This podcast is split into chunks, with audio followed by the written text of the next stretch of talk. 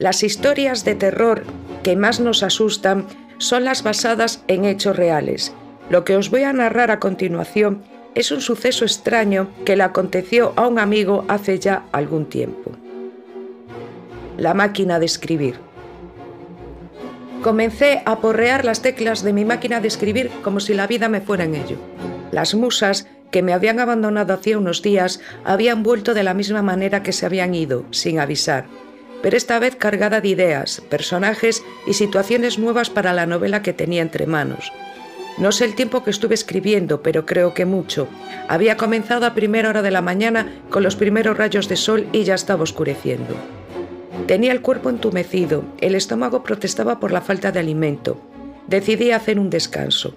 Fui hasta la cocina, preparé un bocadillo, bebí un refresco frío que saqué de la nevera y que me alivió la sequedad de la garganta, y luego me senté ante la mesa mientras comía y pensaba en la novela que, poco a poco, iba tomando forma en mi cabeza.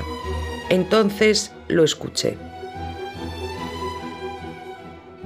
El sonido de las teclas al ser pulsadas en mi vieja máquina de escribir, aquella que mi padre me había regalado en mi vigésimo cumpleaños y de la cual no me había desprendido desde entonces. He de decir que estaba solo en casa. Me asusté un poco, pero aún así decidí ir a ver lo que estaba pasando.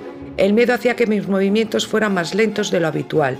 Mientras lo hacía pensaba en un intento desesperado de aferrarme a lo racional, que mi mente me estaba jugando una mala pasada. Me encaminé hacia mi despacho. La puerta estaba entreabierta. La empujé despacio, intentando no hacer ruido y sorprender así a quien fuera que estuviera allí, pero... Consternado, comprobé que en aquella habitación no había nadie. Me acerqué a la mesa. La pila de hojas escritas a lo largo del día seguían en su sitio.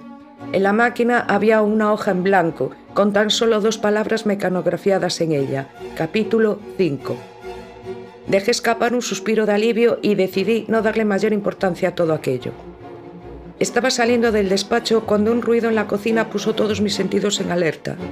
Vi un bocadillo recién hecho sobre la encimera, así como una lata de refresco abierta a su lado. Se trataba de un bocadillo similar al que ya me había comido y una lata del mismo refresco que había bebido.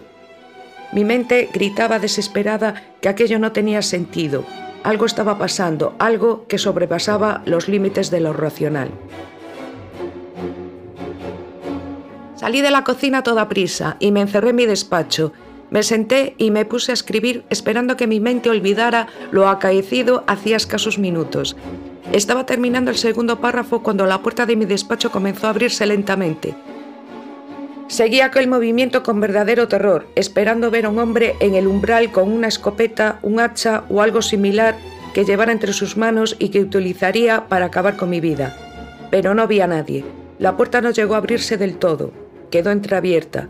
No podía moverme estaba clavado en la silla a causa del miedo que embargaba todo mi cuerpo. Entonces... Entonces, escuché unos pasos acercándose. Sentí una presencia a mi lado durante unos minutos que se me hicieron eternos. Cerré los ojos esperando lo peor.